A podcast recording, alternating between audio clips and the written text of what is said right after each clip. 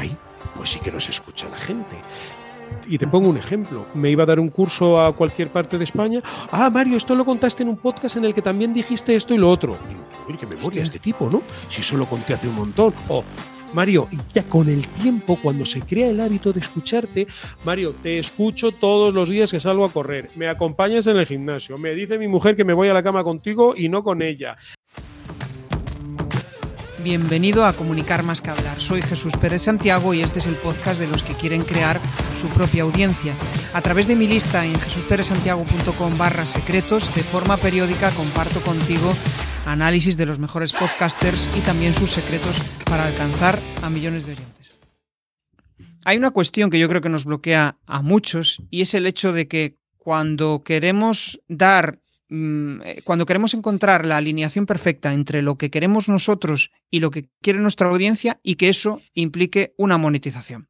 Claro, hacer productos fáciles es muy sencillo. Al final también el grado de compromiso de la persona a la cual va a consumir ese contenido va a ser mucho menor.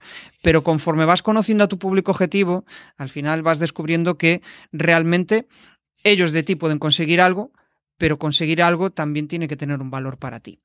Bueno, eh, esto tiene mucho que ver con, lo que vamos a charlar con Mario, porque al final es una persona que ha conseguido eh, pues, em, hacerse a sí misma, es decir, él era profesor de, primaria, em, en un determinado momento se dio cuenta de que el 50% de su tiempo, em, prácticamente yo creo que desde que salía del cole hasta las 2 de la mañana, lo único que hacía era dedicarse al mundo de la fotografía, ahí descubrió su pasión y eh, llegó, llegado un momento, pues tuvo que tomar la decisión. Hostia, pues esto me, da, me, está dando pasta, voy a ir por aquí. Este es el, este es el camino. ¿no? Entonces vamos a aprender muchas cosas de, todo lo que él ha aprendido durante todo ese proceso, a nivel de comunicación, a nivel de negocio, a nivel de fotografía también, que entraremos en ese aspecto porque es algo, algo curioso. Y, con, y pues nada, ya le voy a dar la bienvenida. Muy buenas, Mario. Hola Jesús, muchísimas gracias por invitarme. Un saludo también para tu comunidad. Y bueno, como bien dices, pues voy a compartir mi experiencia, que es la de uno más, un emprendedor más, y bueno, con ganas de ayudar al público y por supuesto de resolver cualquier duda o curiosidad que tengan. Genial. Bueno, a mí siempre me gusta conocer a la persona, ¿no? El, el, origen y hacia dónde va. Entonces vamos a empezar desde el punto de vista de, oye, ¿qué ha pasado para que tú ya he hecho un adelanto, ¿no? Pero eh, si tuvieras que dar la clave principal, aquel clic que, hizo tu mente para eh, ser la persona que eres hoy y además estar haciendo lo que estás haciendo hoy. ¿Cuál fue ese clic? ¿Qué fue lo más importante que, que podrías resumir? Bueno, pues el clic a mí me vino del emprendimiento cuando me rompí un pie. Fíjate tú lo que son las cosas, ¿no? me rompí un pie y eso me mantuvo en casa como dos meses sin ir a trabajar. En ese entonces, Jesús, yo trabajaba de maestro, como bien has dicho, en un colegio. Era profesor, maestro de educación primaria. Pero de manera paralela me dedicaba a la fotografía. Hacía un montón de fotos, empezaba a hacer mis primeros cursos y ya empezaba también a generar mi primera comunidad. ¿Qué sucede? Pues que al romperme el pie y no ir al colegio a trabajar, mi cabeza disponía de 24 horas al día para pensar en lo que quisiera. En aquel entonces fotografía. Entonces, bueno, pues tenía mucho tiempo, la cabeza empezó a hilvanar cosas. Ah, pues mira, ahora tengo tiempo para, qué sé yo, escribir un artículo de fotografía. Oye, pues ahora tengo tiempo para entablar conversación con, qué sé yo, con alguien que está en otro país y que por el cambio horario anterior no podía. Lo cierto y verdad es que en esos dos meses que estuve de baja, mi cabeza y mi corazón se pusieron en la misma línea. Me di cuenta que podría dedicarme a la fotografía si tuviera tiempo libre. ¿Y qué era ese tiempo libre? Dejar la escuela. Así que cuando mm, se me pasó la rotura del pie, eh, me incorporé al colegio, pedí una excedencia y le dije a la educación, educación, ahí te quedas, que yo me voy. Así que ese clic, pues fue un poco el azar, ¿no? De, de la voy a decir, la buena suerte de haber tenido una lesión que me mantuvo en casa y ese tiempo me permitió visualizar con claridad que si le ponía empeño y corazón a mi pasión, a la fotografía, podría vivir de ella. Hace de esto como unos ocho años y bueno, pues de momento aquí sigo. Joder, es una historia chula, sobre todo eh, eh, ese clic, ¿no? Ese de decir, joder, em, si quiero avanzar hacia aquí, tengo que dejar esto. O sea, es, es o, o, todo o nada. Y a veces la vida son esos tipos de decisiones. Cuando no quieres dejar lo que tienes de antes, pero es que yo también a veces tengo esa sensación, ¿no? Que si, realmente no hubiera pedido una excedencia en la empresa, no hubiera tenido tiempo para eh, desarrollar facetas de mí que desconocía y encontrar tus fortalezas, ¿no? Que al final es, esa... Hay gente que dice, jo, yo es que necesito generar, en mi caso es la fotografía, pero bueno, esto se extiende a cualquier, a cualquier otra profesión. Jo, es que yo necesito, qué sé yo, eh, facturar por lo menos lo mismo que en mi trabajo o un poquito más para dejar mi trabajo. Claro, eso a veces se complica porque cuando tienes tu trabajo, pues mínimo 8 o 10 horas ya las tienes ocupadas ahí. Luego si tienes familia o, o, la más mínima vida social, ¿qué porcentaje de tu tiempo te queda tu pasión? Entonces es complicado que si no pones toda la carne en el asador, esos ingresos sean iguales o superen a tu trabajo. A ver, luego ahí cada uno tiene su, vida y sus cosas y, y, esto que estoy diciendo yo puede no ser común a todo el mundo, pero sí un porcentaje alto. Entonces yo me di cuenta que en el momento que dejé la escuela y me dediqué a la fotografía, Claro, es que las oportunidades empezaron a multiplicarse exponencialmente, porque como ya no iba al cole, ya no tenía que estar pendiente de ese trabajo, era solo fotografía, es el efecto bola de nieve. Cada vez se va generando más, se va generando más, se va generando más. Y me pasó lo que a ti mismo, Jesús. O sea, vas descubriendo cosas de ti que no conocías, cómo respondes ante nuevos estímulos, cómo te defiendes en nuevas situaciones que, bueno, pues te vienen porque ahora te dedicas, en mi caso, a la fotografía. ¿no? En conclusión, que cuando te quitas ese trabajo que te da estabilidad, si trabajas duro, puedes estar en otro trabajo que te va a dar quizás más estabilidad y sobre todo más satisfacción y descubrirte a ti mismo y luego reinventarte. Y yo creo que ahí es donde está, o sea, el, reinventarte viene cuando realmente te encuentras ante el abismo, ¿no? mientras no, mientras tienes ese paraguas de, del trabajo por cuenta ajena, al final es como que no asumes determinados riesgos que cuando estás ahí dices, hostia, es que eh, si no hago esto, se acabó mi sueño. ¿no? Es, Claro, espabilo o espabilo, ¿verdad?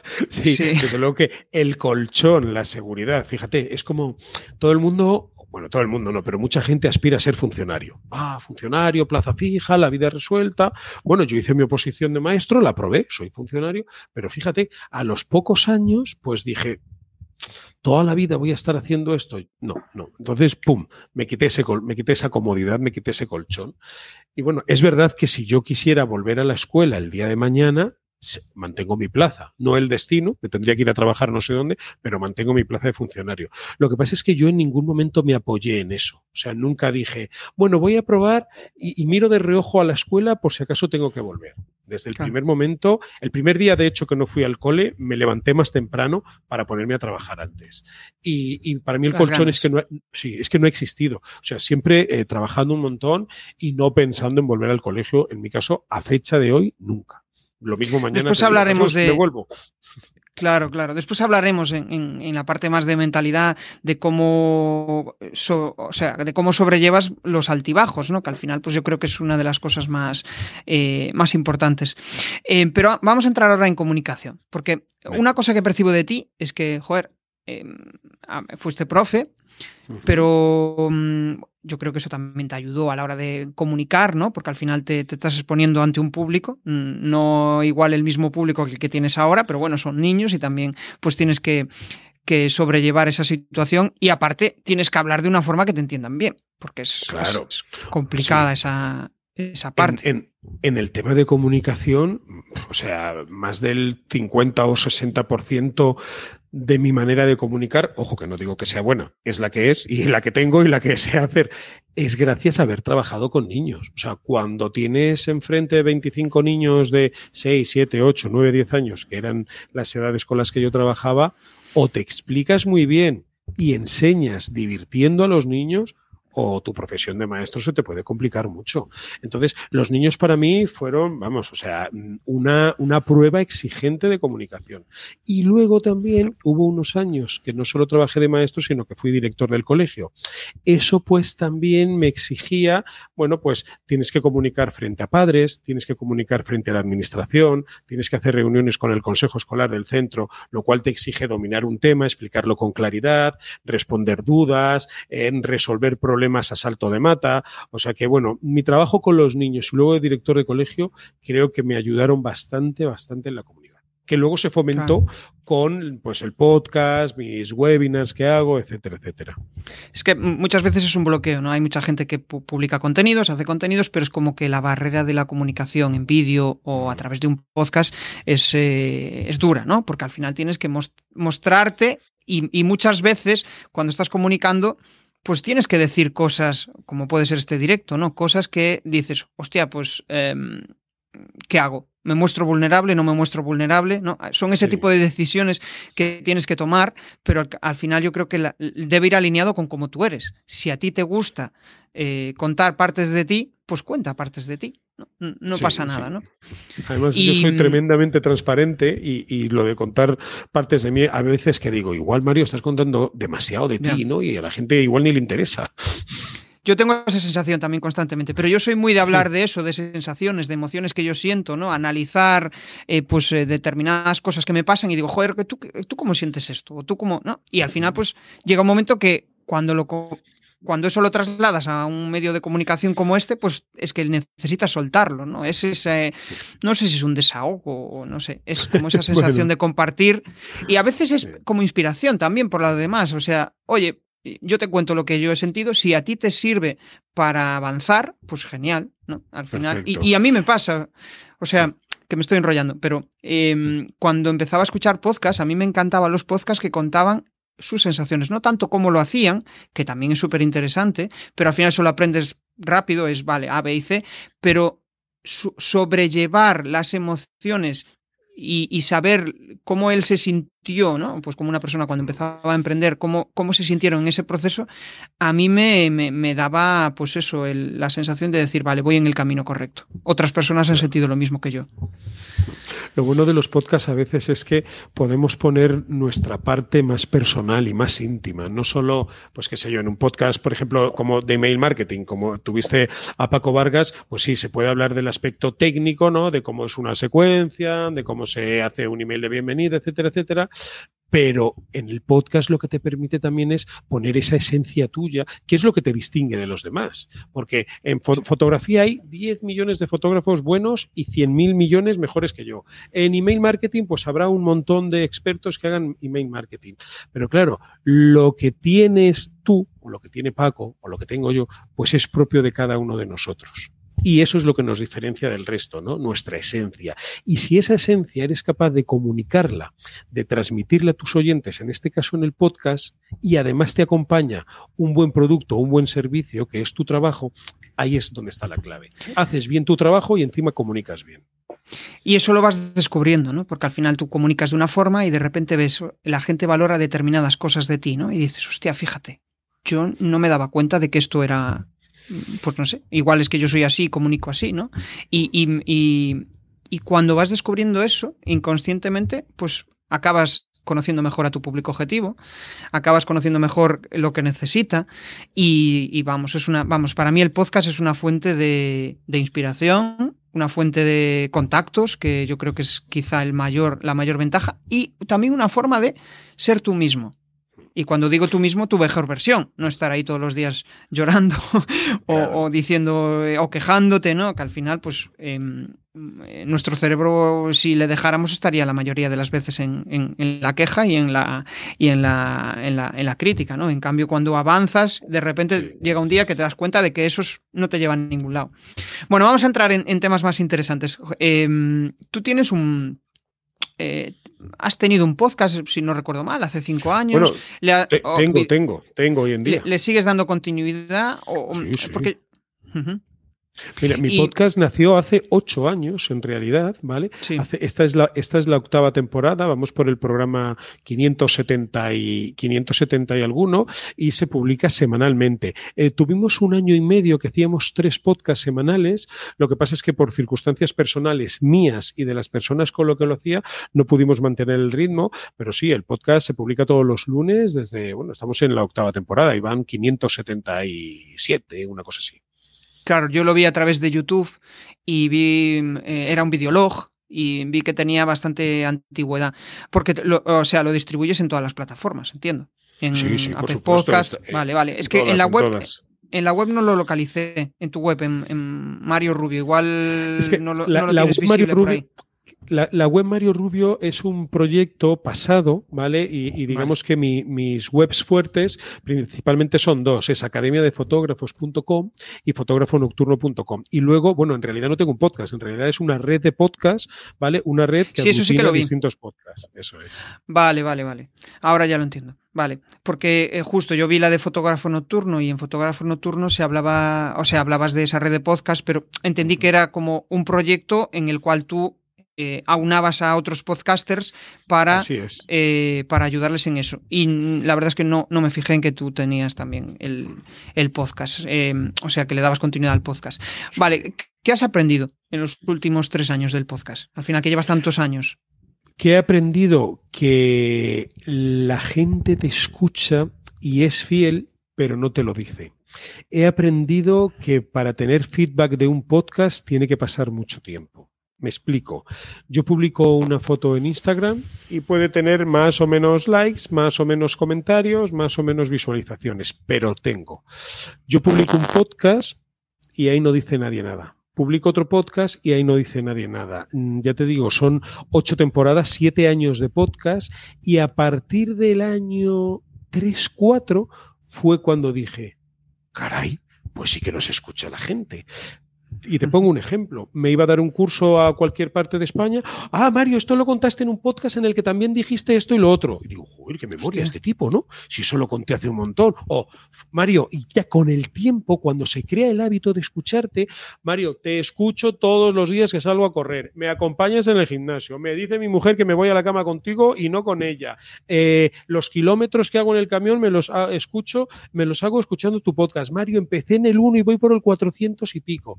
Entonces, lo que he aprendido en el podcast es que el feedback de la gente viene al menos en mi caso, muy en el largo plazo. Creo que no estamos acostumbrados a, dar mucho feedback de los podcasts. Mismamente, yo escucho uno de, de, economía que me he chupado todas las temporadas, o sea, pero del primer minuto al último, y nunca me he puesto en contacto con ellos. Y fíjate que me gustaría hacerlo, pero por el motivo que sea no lo he hecho. Y como yo, pues seguramente que hay mucha gente. Eso es lo que he aprendido de los podcasts. Y luego también que te dejan mostrarte como tú eres, lo que decías antes Jesús. O sea, te dejan enseñar tu cuerpo y tu cabeza y tu mente tal y como eres. Los míos se graban también en vídeo, los publico en YouTube. Jamás se edita uno. Si me equivoco, me equivoco. Si me río, me río. Y si me da la tos, me da la tos. Y son podcasts frescos, son podcasts completamente naturales. Hablamos de fotografía, tengo entrevistas y he aprendido un montón porque para mí son formativos. Como hago entrevistas, a la vez que entrevisto, pues me voy formando del feedback de mis, de mis invitados. Es increíble cómo hablas con diferentes podcasters de diferentes eh, nichos, de diferentes eh, situaciones. O sea, vamos, que no tienen que ser contenidos iguales, ¿no? Y la respuesta es la misma, o sea, como que el, quizá el, ese feedback es lo que echamos en falta. Yo también, o sea, eh, eso haber pasado los 1500 suscriptores, llevo como eh, un año y algo con el podcast y no percibes ese feedback inmediato. Sí que de repente alguien se suscribe a la lista, sí que percibes que eh, la gente eh, interactúa, porque al final, bueno, tienes tus CTAs dentro del, del podcast, ¿no? Pero es más lo que tú dices. Yo creo que esa necesidad de generar relaciones potentes a largo plazo. No es de, mm, hacer contenidos, viralizar y ya está, ¿no? Es como que, joder, y yo lo curioso es que eh, si empiezo a pensar en los podcasts que escuchaba hace cuatro años, pues casi escucho los mismos y tengo una cierta relación como de cariño con esa persona, ¿no? Entonces, Sí, sí, sí, es, esa. Yo creo que es la gran ventaja del podcast. Y ahí es donde yo diría, pues esas profesionales, esas marcas, que lo que quieren es lanzar un podcast que piensen en eso, en, en, que su público potencial le va a querer. Esa es la, gran ventaja. Y después, eh, vamos, eso es, yo creo que es una de las mejores formas de cualificar a la gente. ¿Qué sucede? Como todo lo bueno, es lento. Claro, si quieres vender cosas muy, muy rápido, pues obviamente. Y aparte, la, reticencia al precio. Cuando están todas las semanas escuchándote, dicen, joder, este tío está aportando valor. ¿Cómo no voy a pagar esto? Es que fíjate lo que está haciendo, ¿no? Eh, Completamente de acuerdo. Completamente de acuerdo. Mira, lo que dices de, de, si aportas valor, ¿cómo no le voy a comprar algo que vende, que tiene que ser bueno? Eso precisamente, ¿sabes de quién lo aprendí yo? De Paco Vargas, que ya lo hemos ah. nombrado aquí. sí, sí preparamos un webinar de venta. Yo había hecho un curso de uso de filtros en fotografía y entonces preparando esa secuencia de ventas me decía, Mario, vamos a hacer un webinar, dos horas en directo. Dice, déjate la piel, enseña todo lo que puedas y más, o sea, no te guardes nada. Decía, coño, Paco, si es que si, si lo cuento todo, ¿qué diablos me van a comprar si ya lo han visto? dice, no, Mario, la gente necesita que los lleves de la mano, que le saques la cámara de su mochila, que seas tú quien le coloque en el trípode, que le cojas la mano, que le pongas el índice en el disparador y que hagas presión para que se haga la foto. La gente necesita la ayuda de un profesional. Y cuando vean que lo das todo en ese directo gratuito, te van a querer a ti y van a querer comprar el curso y tener tu soporte. Bueno, pues fue la primera acción que hicimos y creo que no ha habido otra como esa. Vendimos sin conocimiento. O sea, pero, pero de verdad, o sea, los dos sorprendidos. Y fue precisamente por darlo todo y más de manera gratuita en un directo. Claro. Lo bueno también es que ese contenido es, eh, o sea, aunque lo des todo en ese momento, es, ¿cómo decirlo? Um, desaparece por decirlo de alguna manera, no queda ahí de forma constante, ¿no? Que al final es un, muchas veces una de las cosas que más nos preocupa, ¿no? Y, que al final escuchas a gurús del marketing que te dicen, no, no, no, tú da mucho del qué y, poco del cómo. Depende al final en qué momento estés. Si esa persona está súper mega cualificada, dándole el todo, al final resulta muy difícil que aplique directamente lo que tú le estás diciendo. Y ahí es donde está tu apoyo, ¿no? El, acompañarle en ese proceso. Corrígeme si me equivoco, entiendo que te refieres a procesos de acompañamiento para, para profesionales de la fotografía. Mira, yo tengo una academia online de fotografía, ¿vale? Eh, hay como cerca de 70 cursos de fotografía de distintas disciplinas. Hay unos 220 webinars, cada uno de unas dos horas con distintos fotógrafos, WordPress Photo, Publisher, eh, formadores de formadores, multipremiados, gente de mucha calidad. Y todo eso, o la gran mayoría, los hice durante la pandemia gratuitamente. ¿Y sabes qué me trajo dar muchísimo contenido gratuito? Me trajo muchos clientes. Yo creo que en los 44 años que tengo y en lo que llevo dedicado a la fotografía, está la, por la primera vez que me, me haya guardado algo. Lo que, es, lo que vendo, alguna vez lo han visto gratis y, no, y, me, y, me, trae beneficios, créeme. A priori, pues la gente puede decir, pero Mario, si lo ven gratis, bueno, pero ¿sabes qué pasa? Que yo tengo muchas, vendo muchas cosas, vendo formaciones presenciales, eh, hago cursos para grupos, cursos one-to-one, hago viajes fotográficos, eh, tengo una academia online, eh, o sea, hago experiencias de distinto tipo de fotografía. Entonces, cuando das mucho, la gente te coge cariño. Y cuando necesitan algo que tú das, ese cariño, ah, esto lo hace fulanito. A mí me escribe todavía gente para hacer cosas que yo hago hace a lo mejor 7, 8 años que no las hago, pero que he aparecido en la mente de esa persona, ¿no? Pues quizás por simpatía, porque escucha el podcast, porque antes hacíamos una, revista de fotografía nocturna, me asocia todavía con eso y dice, ah, esto Mario, esto Mario, esto Mario. Y yo digo, fíjate, la gente tira de mí para estas cosas que yo llevo sin hacerlas años. Y eso es un indicador de que hiciste las cosas bien. O al menos así lo vivo yo. Y también creo que depende del público, del servicio. Habrá, habrá igual situaciones en las que puedes dar mucho y habrá otras en las que, por, poner un ejemplo, ¿no? Eh, depende mucho del servicio que ofrezcas, pero si tu servicio es de acompañamiento, aunque des mucho, el mayor bloqueo es el, el, soporte tuyo. Al final que te digan, joder, tío, estoy intentando hacer esto y no lo consigo avanzar. ¿no? Al final es donde yo creo que es donde está la, la ventaja. Sobre todo si, si, a ti lo que te gusta es eso, es dar soporte. Otra cosa es que si vendes, pues yo qué sé, infoproductos enlatados, eh, ahí es, es, muy difícil, claro. Si, si le das todo en el, en el contenido gratuito, nadie te va a comprar un infoproducto porque eh, estarás dando un poquito más de valor, ¿no? Pero cuando. Y a mí, yo siento lo mismo. O sea, yo siento que a mí, a mí lo que me gusta es el soporte, ver cómo la persona avanza, ver cómo, cómo crece, ¿no? Eso es súper placentero. No, em, eh, o sea, tener a 20.000 clientes de infoproductos que al final ni siquiera los conozco, no tengo relación con ellos, ¿no? Que eh, puede ser una buena vía también para monetizar, o sea, no, esto no, estoy diciendo, pero al probablemente hasta de más dinero. Sí, sí, y al final justo tienes que encontrar ese punto de decir, vale, pues esto me da pasta, perfecto, pero a mí me mola también la otra parte, ¿no? De, estar em, eh, ayudando a personas. Bueno, vamos a seguir avanzando. Muy interesante este apartado porque al final eh, son, son a veces cosas que la gente pues eh, desconoce o que realmente pues, em, piensa que, em, bueno, pues la mayoría de la gente que hace contenidos, pues el único interés que tiene es vender que sí es, es un interés eh, necesario, pero también hay un interés personal de, de, joder, de que lo que haces trascienda o de lo que haces eh, tenga un efecto positivo en los, en los demás. Y eso, pues yo creo que es súper chulo. Y además te ayuda a vender. O sea, si, si tu trabajo trasciende, si tú trasciendes, si vas más allá de vender un infoproducto y ya está, no solo te sientes bien, no solo ayudas, sino que además creces como persona y como profesional y terminas vendiendo más. Es que es como cuando todo va bien, es maravilloso. El, quizá ahí lo más complicado es como el, decir, joder, eh, haciendo ese camino, es como que los resultados tardan más en llegar. Porque mm. es como que parece que no llega, ¿no? Pero eh, lo curioso es que es más estable es más a largo plazo, más, genera porque estás generando vínculos con las personas y, las personas al final, sobre todo las que valoran eso, las que valoran la confianza, bueno, yo creo que todos valoramos la confianza, ¿no? Pero depende, e igual pues hay personas que van al precio, pues eh, ahí ya estás autodescartando ese tipo de personas porque tú lo que buscas es precisamente generar una relación con ellas. Em, si tuvieras que decir... Em, y entrando así un poco en el terreno de la, fotografía. ¿Qué dos cosas hay que tener en cuenta para eh, gestionar bien a nivel emocional y pensando un poco en los fotógrafos, ¿no? Para sacar una buena foto.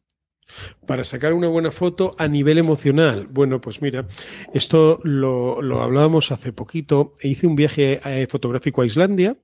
Entonces, había fotógrafos que cuando llegábamos a un sitio, a un hito paisajístico, a un lugar emblemático que había que fotografiar, se tiraban corriendo de la furgoneta para colocar el trípode en el centro de esa cascada enorme que tenemos ahí enfrente, maravillosa, para poner el trípode enfrente, pero justo enfrente y hacer la fotografía número 5.000 millones de ese encuadre porque todo el mundo la tiene. Entonces, hay más que emociones, yo creo que hay ansia ansia de conseguir una foto que ya está más que hecha, pero bueno, que hay que tenerla.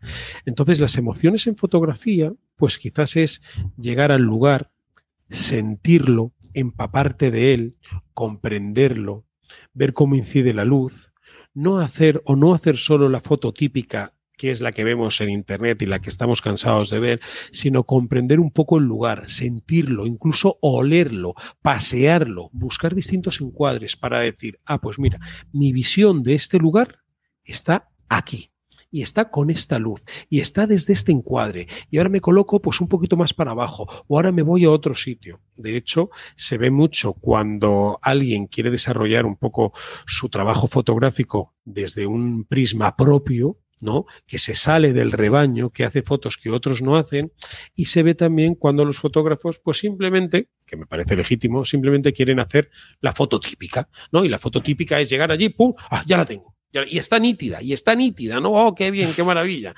Pero claro, se deja en el corazón se deja en el corazón aparte. Entonces, eh, a tu pregunta, hay que poner un poco sentimiento, en mi caso que soy fotógrafo de paisaje, en el lugar en el que estás, ¿no? Y empaparte de él, impregnarte de su olor, de sus colores, de su luz, de los sonidos. Y ahí tu fotografía seguramente va a tener más de ti y del propio paisaje que si llegas, te colocas donde se coloca todo el mundo, pum, y dispara.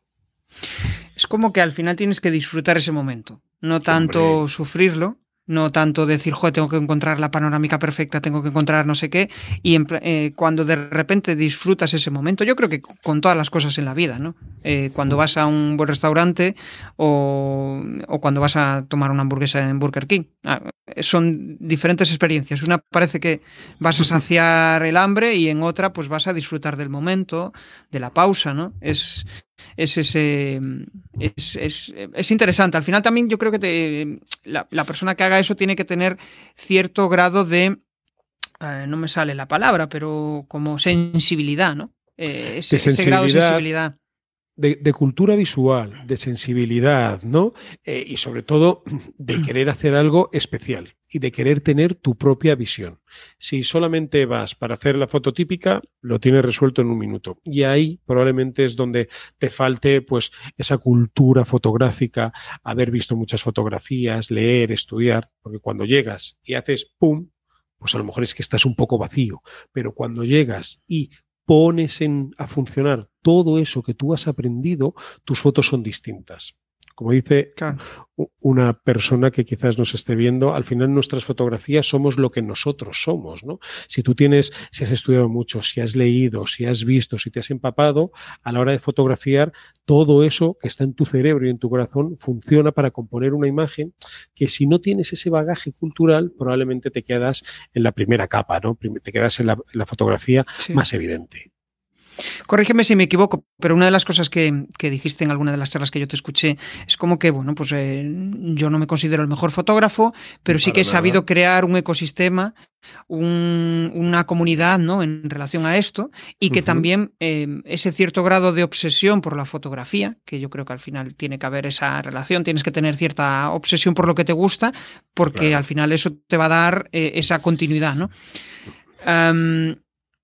¿Has pasado momentos en los que digas, joder, la fotografía ya no es para mí? La fotografía no es para mí, no, pero actualmente me encuentro en crisis fotográfica.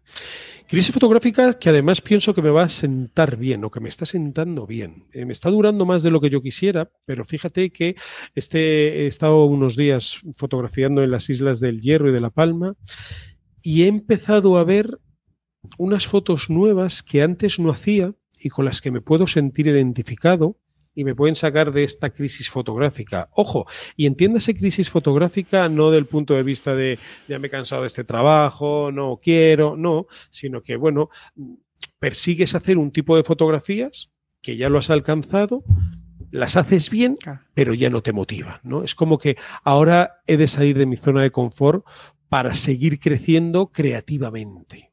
Y no hablo del business, hablo solamente de creatividad, ¿no?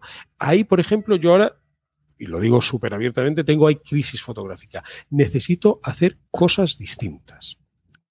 Es como que ya has llegado a tu techo o algo así y dices, joder, quiero, quiero saber algo más, quiero dar un paso más. Eh, y, las crisis ahí son una mierda porque es como que dices, joder, ¿por qué coño tengo que estar así? Pero es que si no llegara a eso, no llegaría al punto de cambio. Claro, es que yo quería hacer fotografías de paisajes muy bonitas, con unas luces espectaculares, en sitios maravillosos y una postal. Joder, pero es que tengo 19 millones de postales.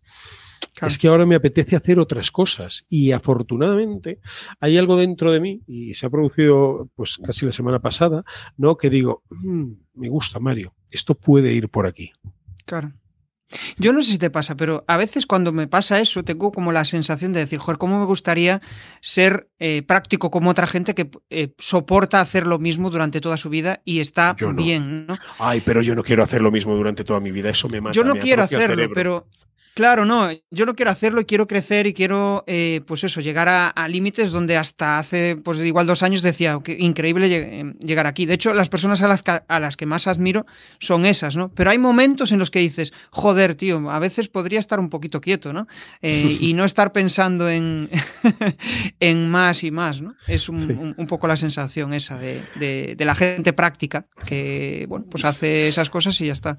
Sí, a mí no, no, no me gusta estar quieto. Mira, te voy a poner tres ejemplos. Eh, cuando empecé de maestro, al poco de maestro dije, así toda la vida, y me hice director. Ah, pues eso fue como un peldaño. Empecé a caminar, porque yo soy un tío muy vago siempre, ¿no? Y empecé a caminar, terminé corriendo maratones. Empecé haciendo fotos, hice lo de las fotos y ahora llevo años viviendo de ello, ¿no? Entonces, mm, pues eh, es como que siempre me gusta ir un paso más. Y con las fotos, pues lo de las fotos derivó en organizar congresos, he publicado un par de libros, mi red de podcast, o sea, siempre... Y, claro, al final, cuando estás en ese momento es como que empiezas a hacer cosas radicalmente diferentes, ¿no? Em, a, mí me ha pasado, en momentos que dices, joder, eh, no estoy consiguiendo los resultados que quiero, ¿qué? Y de repente dices, hostia, hablas con aquella persona, hablas con otro, y de repente empiezan a fluir las cosas que te vuelven a llevar otra vez a tu cauce, ¿no? Eh, muy relacionado con lo que dice Cazando en el, en el chat, que dice que, al final, pues, em, que te ve haciendo cosas nuevas en Instagram. Cuando haces cosas nuevas, de repente surgen cosas, cosas nuevas. Y, incluso, pues precisamente, el hecho de que este comentario salga aquí es que, bueno, pues están valorando cosas que hasta ahora, pues no, em, vamos, eh, tú habías descartado, ¿no? Por, decirlo de, alguna manera. Fíjate, ahí, si, me permites, Jesús, que te interrumpa, eh, eh, apunta en el chat Jesús, Jesús Suárez, dice, por eso los libros de historia de la fotografía y ver trabajos de otros fotógrafos motiva a hacer cosas diferentes. En el mes de noviembre fui a París Foto, ¿vale? Yo soy un fotógrafo que me he dedicado siempre a enseñar la parte técnica de la fotografía, ¿vale? Cómo se hacen fotografías correctas, bien hechas. No, si es más bonito o menos bonita que transmita, eso ya va, eh, es el siguiente paso, pero yo soy muy técnico. Bueno, pues acudiendo a París Foto, donde había, o sea, es de las ferias de fotografía más importantes, no había ni un solo libro técnico, ni un solo libro técnico, pero cuando digo ni uno es ni uno. Y allí podía haber a lo mejor presencia de 60 editoriales y cada una tenía mesas llenas de libros, y eran todo fotolibros, trabajos de autores para inspirar inspirarte. Caramba, o sea, es que solamente pasar por allí y ver otros trabajos distintos, la cabeza te hace ¡pum! ¿Vale? Entonces nos salimos un poco de la parte técnica para desarrollar esa nueva creatividad. Pero bueno, ahí, ahí es donde estoy yo, que tampoco quiero marear al público con mis problemas. No, no, pero es interesante esto que comentas, ¿no? Es como que eh, estabas haciendo lo mismo que otros y de repente eh, dijiste, no, no, no, em, fíjate, yo tengo este potencial, otros no lo están explotando, ¿por qué yo no lo voy a mostrar?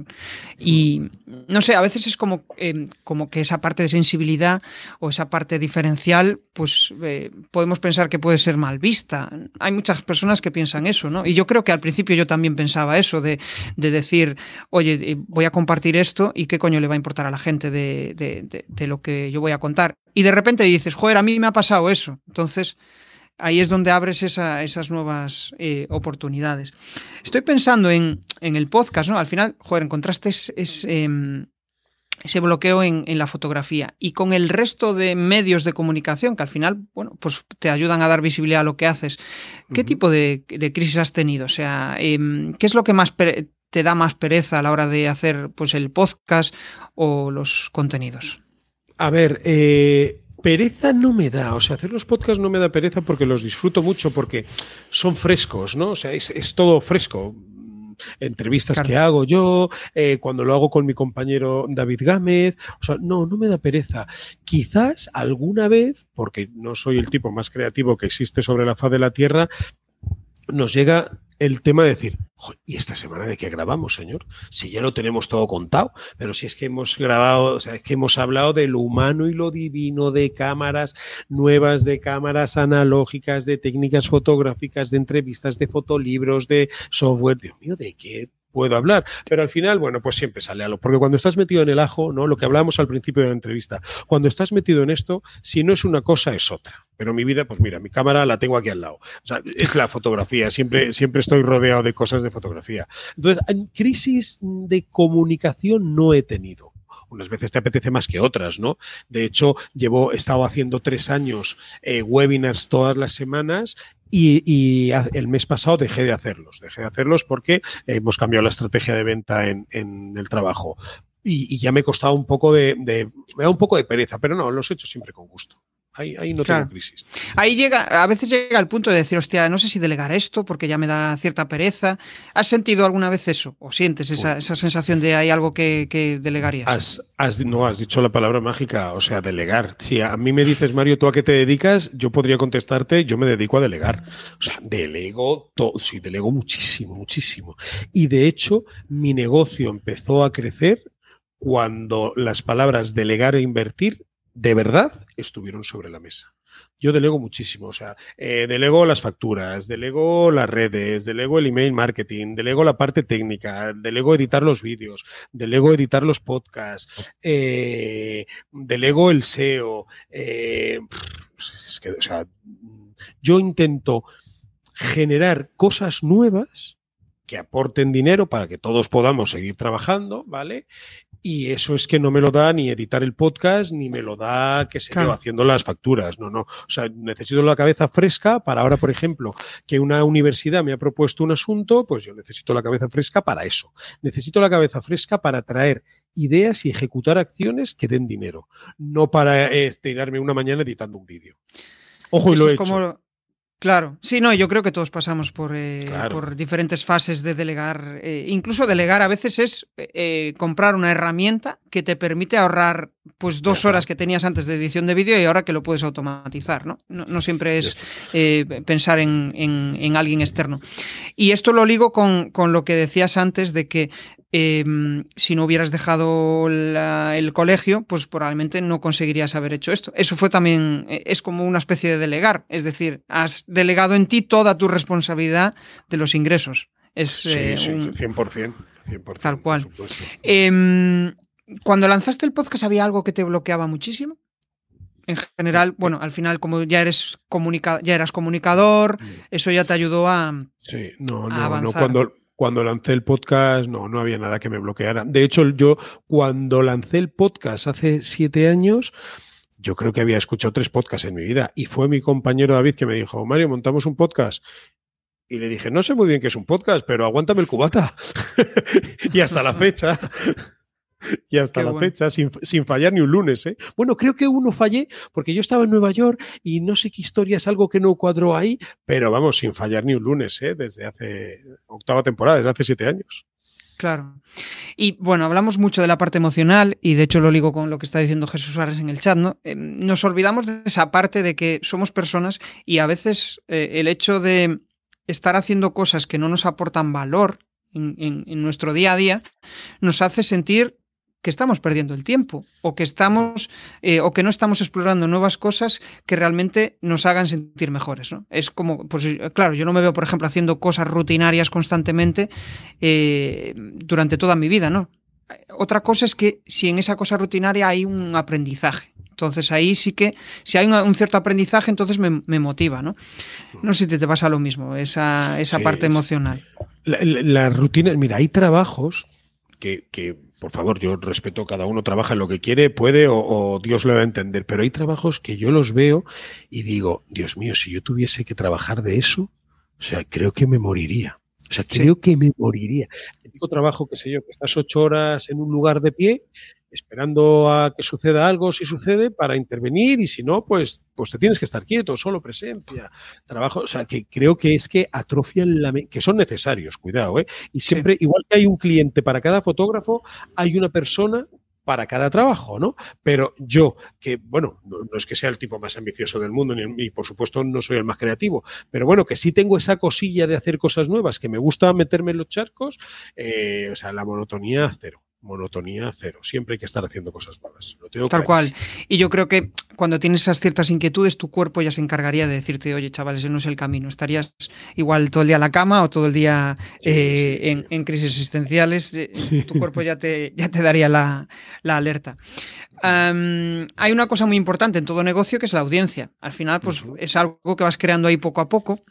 ¿Por qué crees que te sigue la gente? Intuyo ya un poco por lo que has dicho, pero si tuvieras que decir esa cosa que más importante por la que te sigue la gente, ¿cuál es?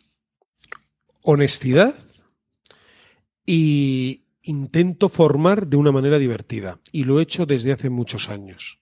Y como he sido muy cabezón, muy pico y pala, pico y pala, pico y pala, pico y pala, sin dejar esto desde hace muchos años con la fotografía, pues creo que la gente me sigue pues porque me considero una persona honrada, hago las cosas lo mejor que puedo, e insisto, hay 10 millones de fotógrafos mejor que yo, pero bueno, pues a lo mejor mis fortalezas son las de comunicar con otros fotógrafos, ¿no? Hacer grupos de trabajo, hacer piña, eh, meterme en charcos que otros no se meten, pero de los que sí se favorecen. Entonces, bueno, pues no sé, quizás la gente me siga un poco, pues, pues por eso, aparte de por mis fotografías, espero también por la manera de compartir creo que, el verbo es compartir. Desde el principio siempre he dicho que en esta casa, que es mi casa de la Academia de Fotógrafos, o sea, se viene a compartir. Y tal es así, Tal es así que cuando, cuando hacía la revista Fotógrafo Nocturno, que estuvimos haciendo una revista durante tres o cuatro años, e invitaba a fotógrafos, yo les decía, no quiero tus fotos bonitas, porque es que fotos bonitas hay 10 millones. Quiero que compartas cómo las haces, ¿Qué sientes? ¿Cuál es tu truco? ¿Qué hace que tus fotos sean especiales o distintas a las de los demás?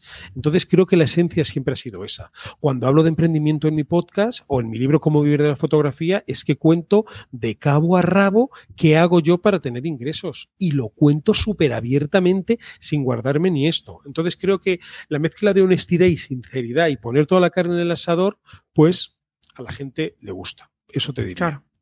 Y yo creo que ahí el, factor tiempo, ¿no? El ir a fuego lento generando esas, esas relaciones, que es quizá lo más complicado, porque la tendencia humana es querer todo inmediato. Bueno, y más ahora, ¿no? Eh, que queremos todo para allá y, si me puedes explicar esto en un vídeo de 30 segundos, no me lo expliques en una tarde de café tranquilamente sosegados, ¿no? es, es, eh, es, esa vía. Hace un rato hablabas de nuevas vías para explorar negocios, pues que si la universidad, que puede surgir ahí una colaboración. Eh, ¿Cómo abres esas nuevas latas y, y en qué nuevas vías estás explorando para, para dar pues visibilidad a tu negocio? Pues mira, eh, unas veces me buscan a mí, como ha sido la universidad, y otras veces los busco yo. Ahora, por ejemplo, lo que estoy buscando es, quiero hacer en España una serie de congresos de fotografía que no existen actualmente o, no existen exactamente igual que los quiero hacer yo, pero sí parecidos, por lo que te digo, porque es que no, somos los más listos del barrio, ¿no? Eh, entonces, lo que hay que tener es olfato para los negocios. Hay que tener olfato y cuando uno detecta una oportunidad de negocio, ¡pum! Estar ahí. Y cuando digo estar ahí, ¿qué significa estar ahí? Pues mira, por ejemplo, uno de los congresos que le voy a proponer a una marca de fotografía, conozco al jefe de ventas, al, director de marketing, bla, bla, bla, pero no, o sea, no va a ser una conversación. Es que casi les voy a dar el congreso hecho. Es que se lo voy a maquetar y es que casi a lo mejor hasta les hago la web. Y le digo, mira, o sea, que, no tengan tiempo ni de pensar, ¿no? Es como, coño, qué guapo está esto. ¿Vale? Muchas veces a mí me vienen propuestas de, gente, Mario, es que he pensado que, o, oye, no sé si, eso no me convence. Pero esta semana pasada resulta que entrevisté, y te lo cuento muy brevemente, resulta que entrevisté a un fotógrafo, me lo dijo él hace dos años, por un proyecto que quería hacer, ¿no? Quería desarrollar un software y yo lo entrevisté y contó de qué iría el software. Bueno, pues no he vuelto a saber de él. Y la semana pasada, tras dos años, me manda un vídeo de 20 minutos. Mario, me entrevistaste, en tu podcast hace dos años que quería hacer un software. Aquí está el software hecho y me lo enseña. Y digo, me cago en la leche, pero qué software más cojonudo que ha hecho este tío. Lo llamo, ayer nos reunimos y ahora vamos a colaborar. Entonces, ¿qué ha hecho este muchacho conmigo? Me ha dicho, mira Mario, ¡pum! Esto es, ¿qué hago yo para generar nuevas oportunidades de negocio? Cuando veo que hay una oportunidad ahí, se lo doy mascadito, o sea, mascadito. Mira, es que no tienes ni que ensuciarte las manos, amigo. O sea, si tú tienes este dinero, yo te lo hago todo y te lo doy en bandeja. Veo ahí dos recetas, ¿no? La primera, la confianza de haber estado con alguien sentado en el podcast, y ahí reitero la importancia del podcast, porque cuando buscas este tipo de conversaciones donde conectes con la persona, al final, en esa hora, eh, hay mayor vínculo que en otra conversación que igual simplemente se va directo a la venta, ¿no? Aquí se genera el vínculo y después, eh, para mí eso sería la primera, la confianza, y lo segundo, eh, ver detectar esa necesidad y darle el envoltorio ya, o sea, pues mira, esto va a ser así, ¿no? Oye, joder, tío, eh, yo creo que eh, si haces esto, esto y esto, vas a mejorar en tu negocio. Esto es, esto es una herramienta genial de prospección, eh, de, llegar a nuevas, bueno, a, personas que ya conoces, pero que, bueno, pues crees que, mm, que eso que le vas a decir va a aportar. Y esto aporta muchísimo más que el de, oye, necesitas algo. O tenemos esto que te va a ayudar a ti a, al final ese tipo de venta no, no, conecta. Pero en cambio cuando te resuelven un marrón, dices, hostia, con este vídeo me ha resuelto un marrón o una nueva vía de generar negocio. Que esa Exacto. es la, otra. Exacto, o sea, yo intento hacerlo muy visual, ¿no? porque la idea que yo tengo en la cabeza, intento dársela a mi potencial cliente de una manera muy visual, porque ¿cuántos emails no recibimos de, oye, ¿te gustaría colaborar conmigo? Mira, es que resulta que hago esto, esto y esto, eh, ¿te interesa? Es que, que, un email de tres líneas, que, que no me vas a convencer casi jamás en la vida casi jamás en la vida. Pero claro, si tú tienes ya una carta de presentación, como el vídeo de este muchacho, mira Mario, he hecho esto, me entrevistaste, te dije que lo iba a hacer. Quiero que seas tú el primero que lo vea después de mi familia, que veas cómo funciona, que veas en qué punto estoy, dónde lo quiero lanzar y quiero colaborar contigo. Digo, eh, cuidado. Estos son palabras mayores. Este tipo se lo ha currado, tiene un buen software, me lo está enseñando, quiere colaborar conmigo y si hay química, pues luego ganaremos dinero o no, pero, pero hay, hay buen rollo. Y él se está poniendo en valor que yo creo que es de la otra. Cuando alguien te quiere vender algo y o no se está poniendo en valor y simplemente eh, pues tiene cierta necesidad, Em, eh, tenemos esa tendencia a rechazarlo. Somos humanos y al final, pues lo que queremos es eh, em, pues engrandecer nuestro ego. bueno, cada uno tiene su forma de, entender las cosas, ¿no? Pero es cierto, cuando percibes cierta necesidad o que te quieren em, enchufar algo, eh, te pones en modo bloqueo y, y, automáticamente rechazas. Bueno, ya vamos avanzando. Yo me lo estoy pasando en grande y vamos a entrar ya en una última fase. Ya hemos hablado mucho de mentalidad, pero me gustaría entrar en cuatro conceptos eh, para conocerte un poco más en ese aspecto. ¿no? Em, ¿Cómo gestionas? Hablamos mucho de comunicación externa, pero ¿cómo gestionas tu comunicación interna? Es decir, lo que te dices a ti mismo, porque todos tenemos nuestro pepito grillo que nos dice no lo vas a conseguir, eh, que, porque vas por aquí, ¿no? ¿Cómo gestionas eso para lidiar con ella y que al final pues eh, te encuentres bien y te levantes con ganas de hacer cosas?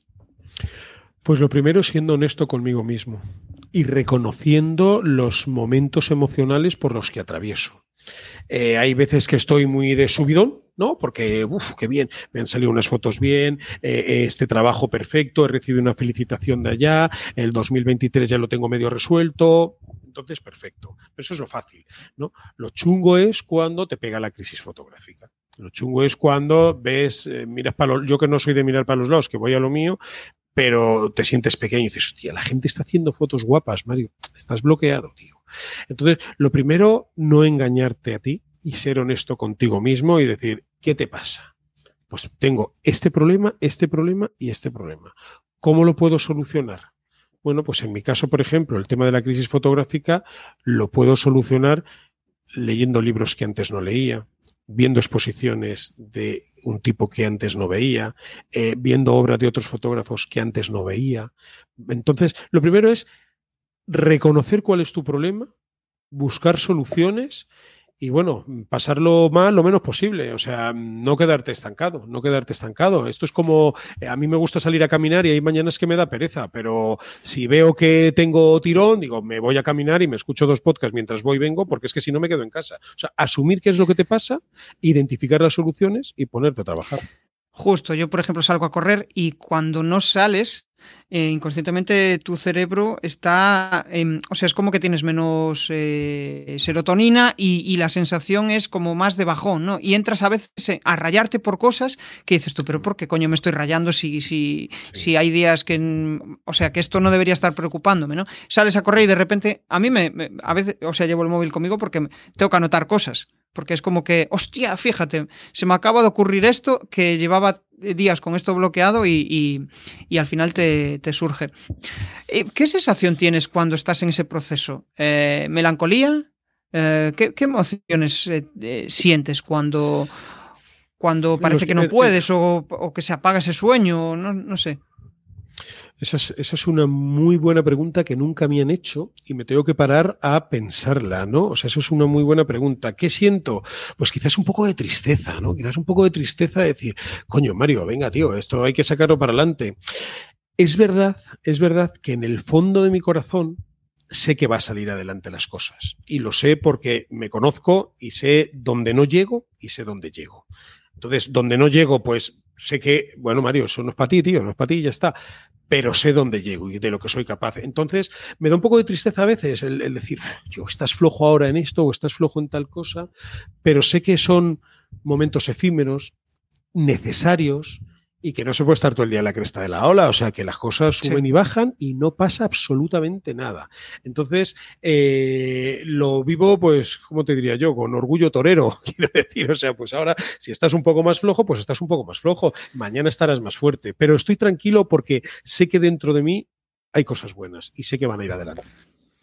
Yo creo que ahí también es eh, el tema que dices, ¿no? De realmente has perseguido, has cumplido muchos de tus sueños y conforme tú vas creyendo en ti, al final esas situaciones quizá si antes te duraban igual 15 días, pues ahora te duran dos días o tres días o una semana, ¿no? Pero vas acortando porque es como esa autoconfianza. Yo también muchas veces siento eso, ¿no? Antes pues igual eh, cuando eres adolescente tienes unas mega crisis de la leche y dices, pero ¿qué coño estoy haciendo?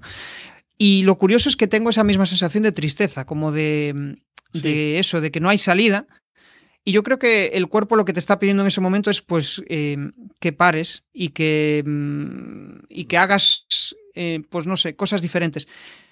Pero si te dejas llevar por, esas, por esa emoción, por esa sensación, no haces nada literalmente. O sea, ahí es, eh, es, claro, tienes que, yo por, por ejemplo, em, eh, eh, cuando, está, cuando estoy así, incluso busco correr más, en plan. es que correr es buenísimo, correr es buenísimo, buenísimo, buenísimo. Yo ya no, ya no corro porque me lesioné un pie y ahora me impide correr y solamente camino, pero corre, sí, sí, putada y gorda, ¿no? Y ahora camino, me doy, camino dos horas, voy y vengo y ya está.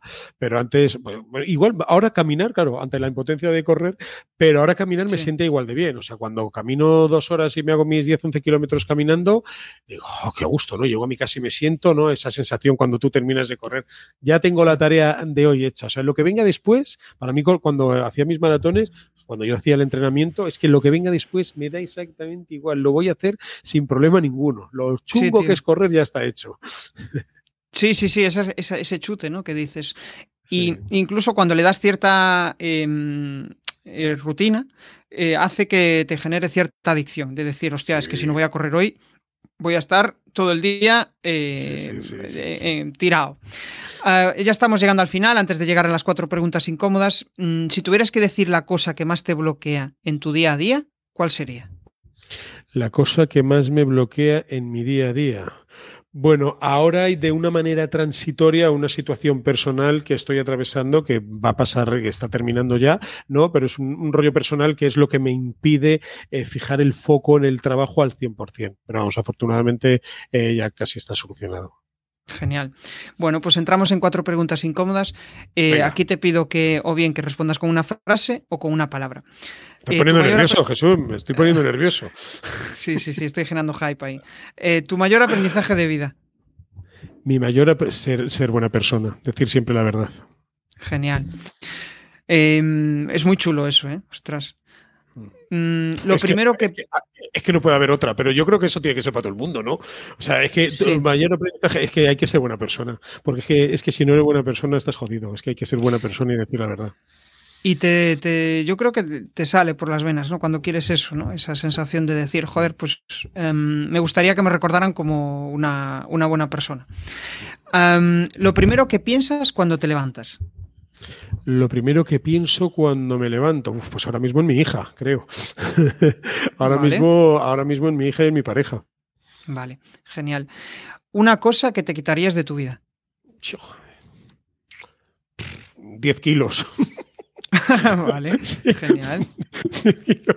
Guay, guay. Esta, esta, es de las preguntas que a veces em, la gente se queda pensando, incluso me dicen, joder, tío, tengo, después te lo digo. O sea, voy a pensarlo porque esto tengo que reflexionar, ¿no? Pero eso es bueno, eso es bueno porque no hay muchas cosas que quitarse. Joder, que la gente piense. Claro, si, oh, pues yo me quitaría esto, lo otro, lo otro, es que está jodido. Pero si hay que pensarlo, a mí, entonces me parece que tienes buena audiencia ahí.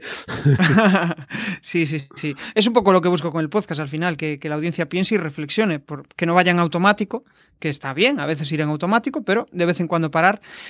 Siguiente, un reto para los próximos 12 meses. Eh, hacer cosas nuevas en el trabajo y sentirme bien haciéndolas. Guay. Eso es sentir, sentir, sentirme bien, sentirme motivado haciendo cosas nuevas. Encontrar ahí ese puntito de decir, lo has petado, Mario. Eso. Eso mola. Genial. Bueno, pues yo espero volver a verte por aquí en el podcast y charlar de estas reflexiones dentro de un año, de decir, oye, ¿cómo, ah. ha ido ese reto? Porque me, lo he pasado en grande. Y aquí llega el momento del spam de valor, o sea, em, dinos dónde te pueden localizar, si quieres lanzar alguna reflexión final genial, o sea que adelante.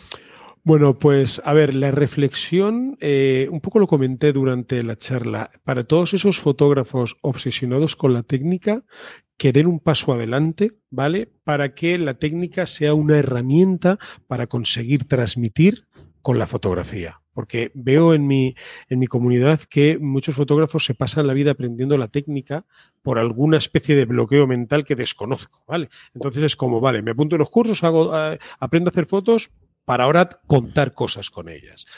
Eh, y luego, bueno, ¿dónde encontrarme? Pues eh, Mario-Rubio en Instagram, ahí suelo ser activo, y academia de fotógrafos.com y fotógrafonocturno.com, pues es donde hago mis viajes fotográficos, mis cursos, mis formaciones, mentorías, eh, todo el rollo de fotografía de paisaje y emprendimiento, pues ahí estoy disponible para quien me necesite.